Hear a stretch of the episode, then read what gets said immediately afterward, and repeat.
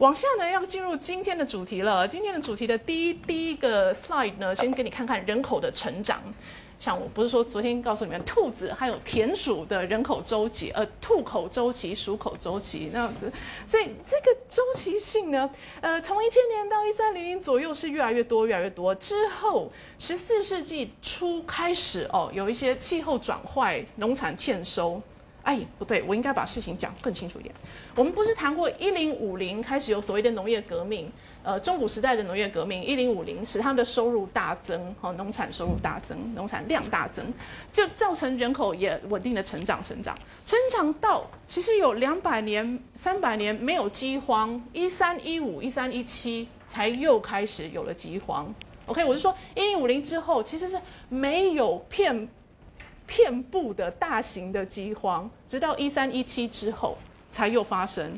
好，所以证明给你看，说其实有蛮长一段时间，他们的经济状况是不差、不错的，是不错的。那为什么一三一七又饥荒了？好像就连着几年夏天都是下大雨、下大雨，所以农产欠收。好，这样累积几年的欠收，饥荒才发生。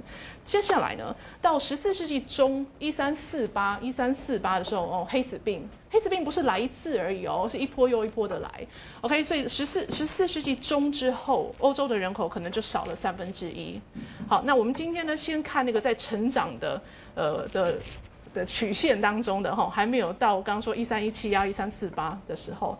走法国的人口呢，好是呃呃以以国家来论的话，法国人口最多。那你看自己看一看哈，从从几百万到千万，嗯，好往下。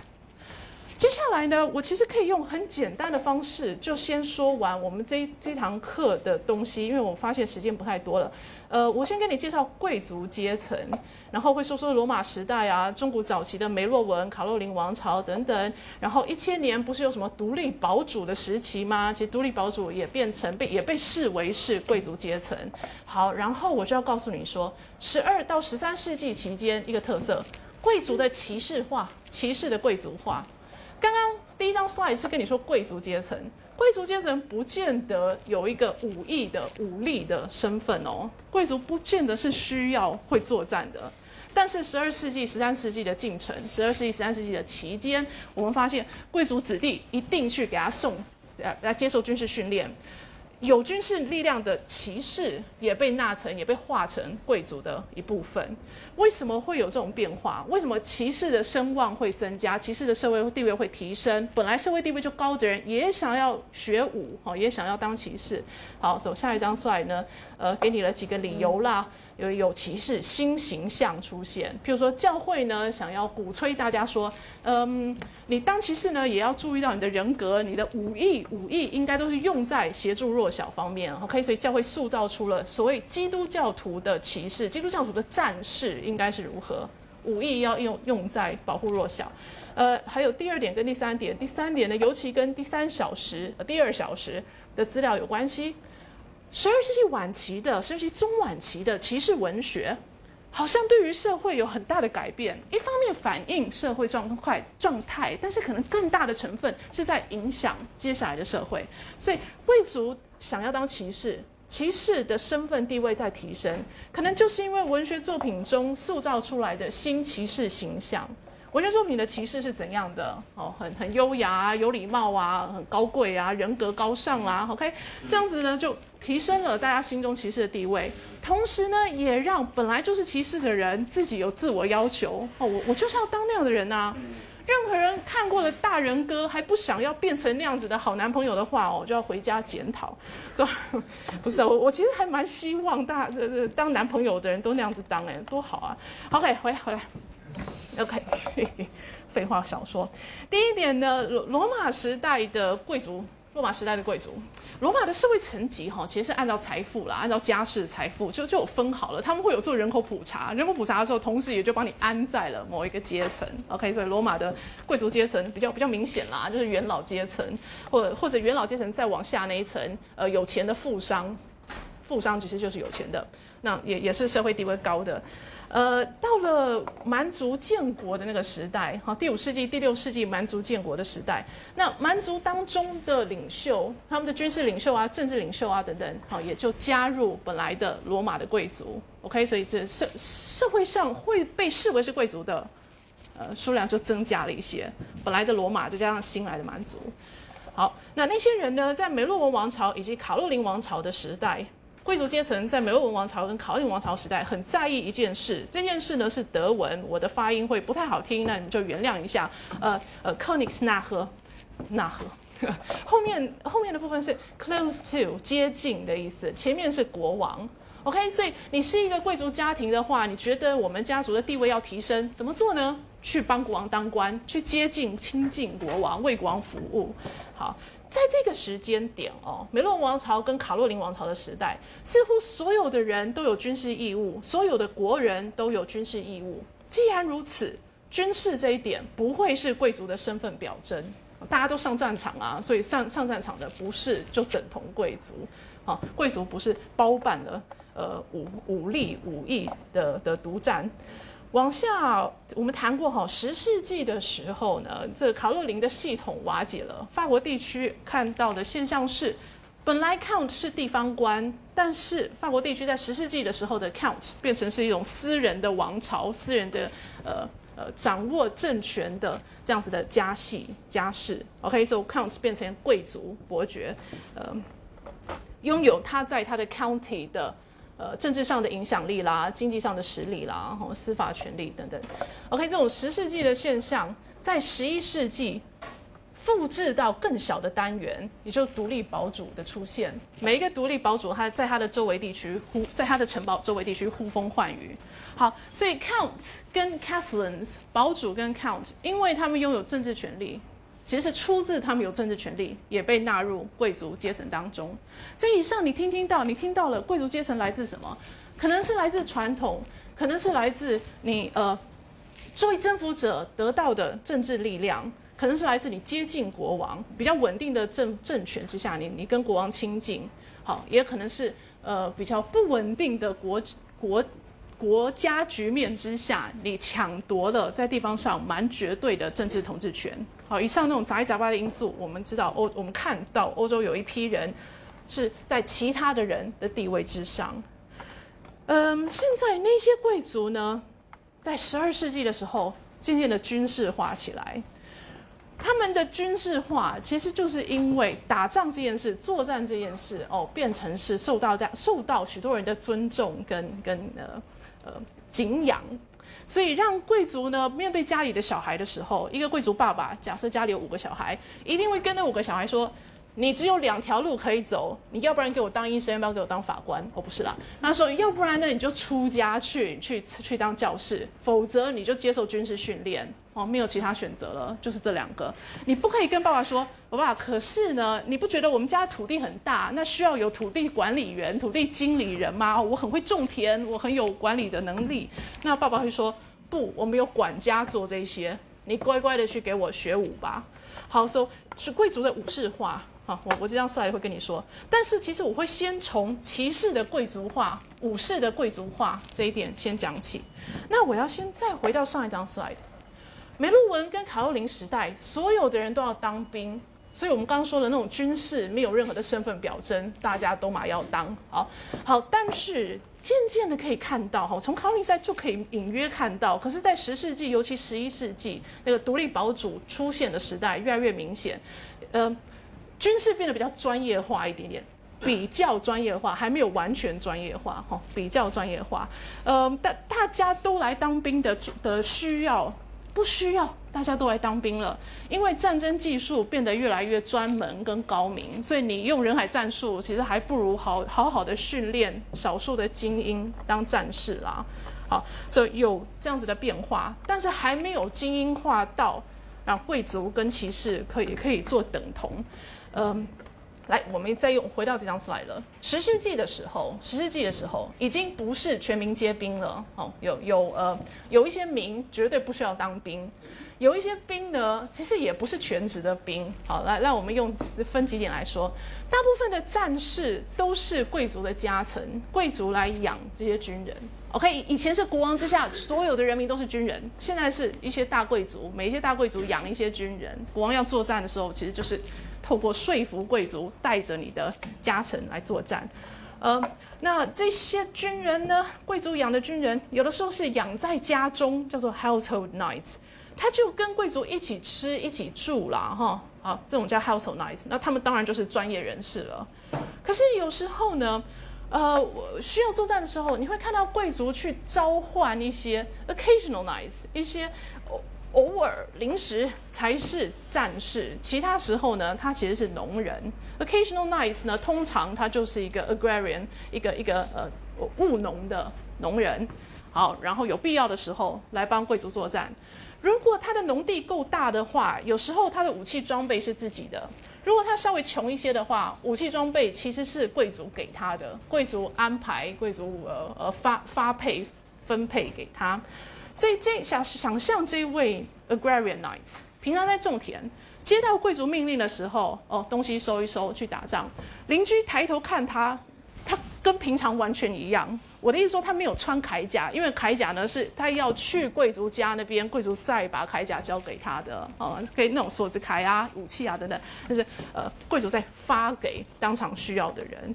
好，开始哦。有一些那种专业的 household knights 呢，在呃年纪大了嘛，要退休了。那如果老板呢很很很重用你啊，或者说是就是你在专业骑士的期间收集了一些钱，收集了嗯储存了一些钱，那接下来告老还乡的时候，你就可以买地了。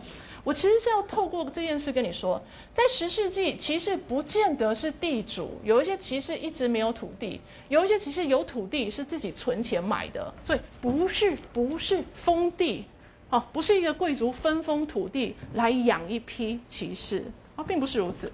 好，往下我们要说说十一世纪晚期，一句话就可以带过了。十一世纪晚期有一种新的战斗技术出现，一路都随时会有新的战争技术，不过十一世纪晚期的技术是这个玩意儿。你把一个 lance 哈这样子的一个长枪把抓做抓稳，这样的扣扣在腋下抓稳，然后靠着你的马匹的动力把对手推下马。好，然后真正在战场上是成群结队一起来，哈，一群骑士这样子去冲向另外一群骑士冲去，看谁的力气比较大，可以把对方击下马。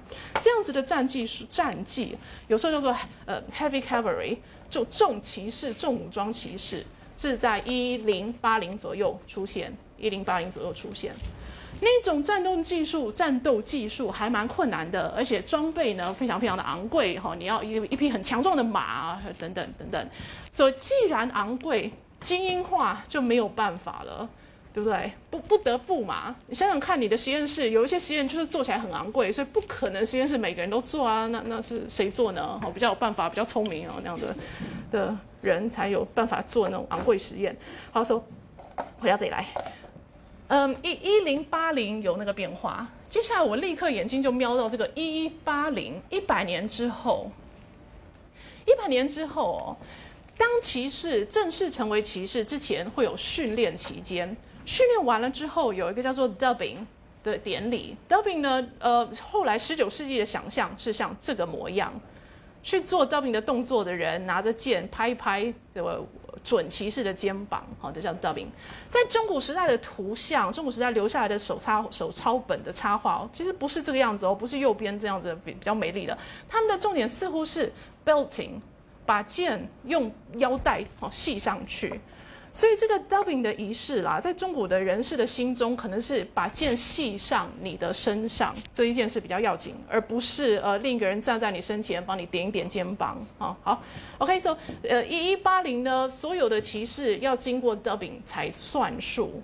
好，所以我刚刚那一百年之间发生了什么事？本来一零八零一零八零是有新的昂贵的战士，新的昂贵的战争技术出现，使得战战士的数量必定会减少。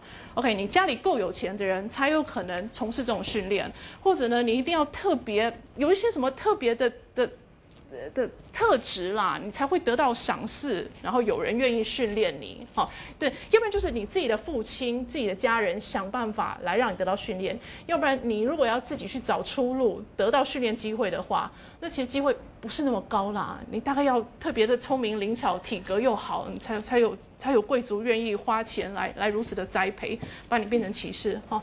好，so 大部分的骑士呢是家里本来就有一点生底的了，所以不像刚刚十世纪的时候。所有的战士恐怕是一种打手那样的层级。十一、十二世纪是家中已经有一些很惨的，才有可能接受训练，然后进一步呢，呃，透透过 dubbing 的仪式变成骑士。现在我的时间不太多，所以我本来想要继续跟你说十三、十四、十五世纪的下一个发展。十三、十四、十五世纪的发展呢，一方面，十三世纪的时候。会去当骑士的人，在十四、十五世纪好像就没有什么当骑士的意愿了。OK，就其实变得是少部分的人才有兴趣真的去受训，真的去上战场。其他的人呢，安于不当骑士，因为其他的人可以直接拥有地产，来直接透过他拥有地产这一点来稳固或者来来来呃展示他的社会地位。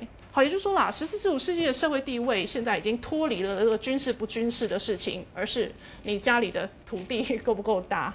所以过去十二、十三世纪，十二、十三世纪，贵族是非常昂贵的训练过程，家里够有钱的人才有可能训练出来。现在到了十四、十五世纪，你家里够有钱的话，也不需要去接受骑士训练了。有够足够的地产，有足够的地产，这一点就确保了你是社会当中的比较高层的阶层。好，所以这一点变化，我们今天先不说，以后就就再带一次。那我们先讲讲那三个。为什么骑士会贵族化？贵族会骑士化，在心态上可能是有这三个三个呃因素凑成促成了大家来尊重骑士，贵族也想要当骑士，然后骑士呢也被视为是。呃呃，不一样的地位较高的一批人。好，第一点呢是教会的宣传啦，然后教会跟大家说什么叫基督教的战士呢？就是你的武艺要用来保护保护弱小的，或者来帮保护基督教。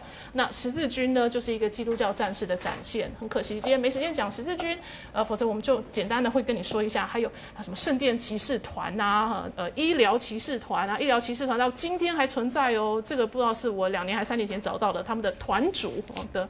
的还蛮帅的老帅哥，然后这是这个黑底啊，然后白色的这种十字，呃，就是医疗骑士团的十字架的的标识。